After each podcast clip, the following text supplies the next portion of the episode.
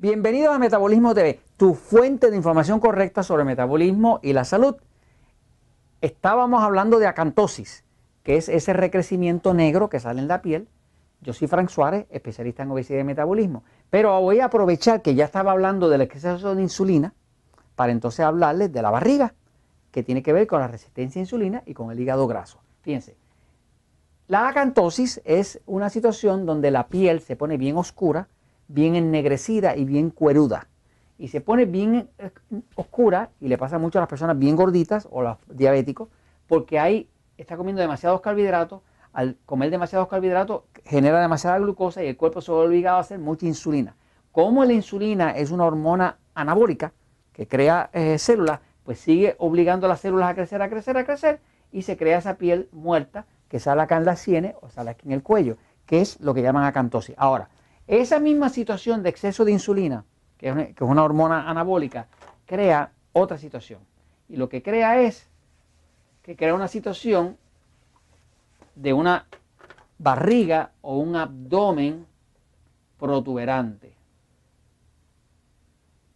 Cuando usted tiene una persona que tiene un abdomen bien grande, ese abdomen, perdonen el dibujo, ¿verdad? Yo no, no me dedico a eso. Estoy seguro que Jorge lo hace mejor que yo. Pero ese abdomen ese abdomen protuberante no es otra cosa que lo que llaman resistencia a la insulina. O sea, mientras más grande sea el abdomen, más resistencia a la insulina. Le enseño por aquí un abdomen así bien protuberante. ¿ve? ¿Ve? Esta persona tiene un abdomen bien grande. Ese abdomen bien grande es producido porque el cuerpo está resistiendo la insulina. Le explico ahora cómo funciona. Fíjense. Mientras más barriga tiene una persona, mientras más abdomen tiene, más resistencia tiene su cuerpo a la insulina.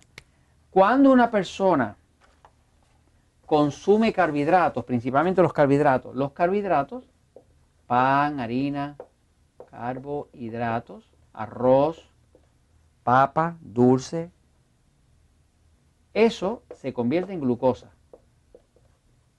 La glucosa es el combustible principal del cuerpo.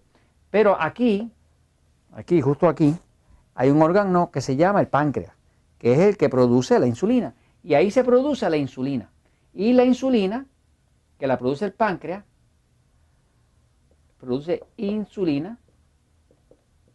Junto con la insulina y la glucosa, eso se le alimenta ahora a las células. Así que una célula va a esperar la señal de la insulina para poder dejar entrar la glucosa. Mientras más glucosa haya, más insulina. Más glucosa, más insulina. Ahora, ¿qué pasa?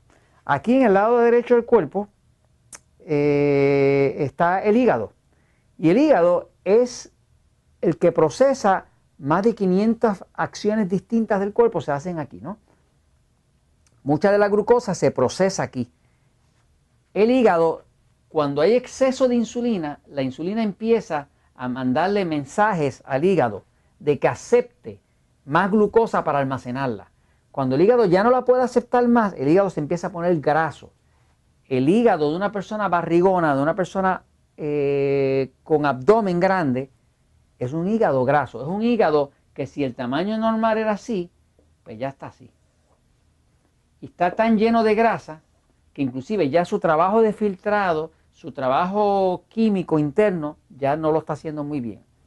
Eh, básicamente, todos los diabéticos tienen, en su, el 85% de los diabéticos, esa, es la, estadística ¿no?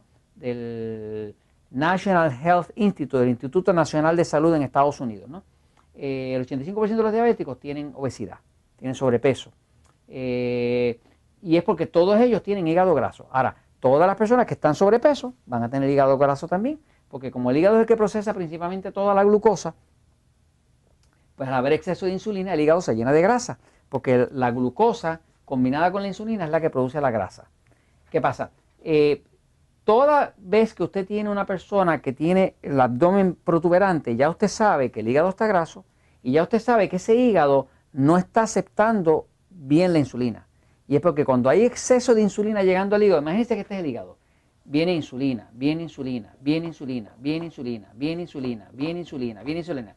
La forma en que funciona el hígado es que el hígado tiene una superficie igual que todas las células, y en esa superficie tiene como unas pequeñas antenitas, unas pequeñas antenitas, que son los receptores de insulina. Ahora, ¿qué pasa? Pasa el fenómeno que cuando hay demasiada insulina, la forma que el cuerpo se adapta a todo ese exceso de insulina es que hace lo que llama una desregulación, o sea, que la insulina ya no, hace, ya no le va a hacer efecto porque el cuerpo lo que hace es que empieza a tumbar, a destruir algunos de sus receptores. Y a lo mejor si tenía cuatro, se queda con uno, porque tiene exceso y la forma de protegerse el cuerpo del exceso de insulina es sacando receptores, o sea, cada tiene menos antenitas para recibir la señal de la insulina. Así que un diabético, por ejemplo, muchas veces termina inyectándose insulina. ¿Por qué? Porque tiene tanta insulina corriendo que ahora el cuerpo no se la acepta. Mucha gente piensa que los diabéticos, sobre todo el tipo 2, piensan que tienen, exceso, que tienen falta de insulina. No, no. El diabético 2 siempre tiene exceso de insulina. Lo que pasa es que tiene tanta que ahora se ha desregulado las células y ahora el hígado no se la acepta. Es como si usted eh, insiste, insiste, insiste, insiste a una persona, llega un momento que no le hace ni caso, lo ignora.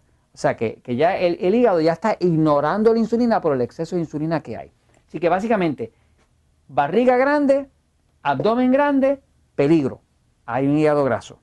Eh, uno de los índices principales de si una persona está mejorando la salud es cómo baja el índice de su cintura. De hecho, uno de los índices más exactos de problemas del corazón es la barriga. O sea, cuánto es la cintura. Si usted logra reducir la cintura, que se hace con la ayuda, digamos, del metabolismo, automáticamente usted está reduciendo la incidencia de un ataque al corazón. Pues, y esto se los comparto, pues, porque la verdad siempre triunfa.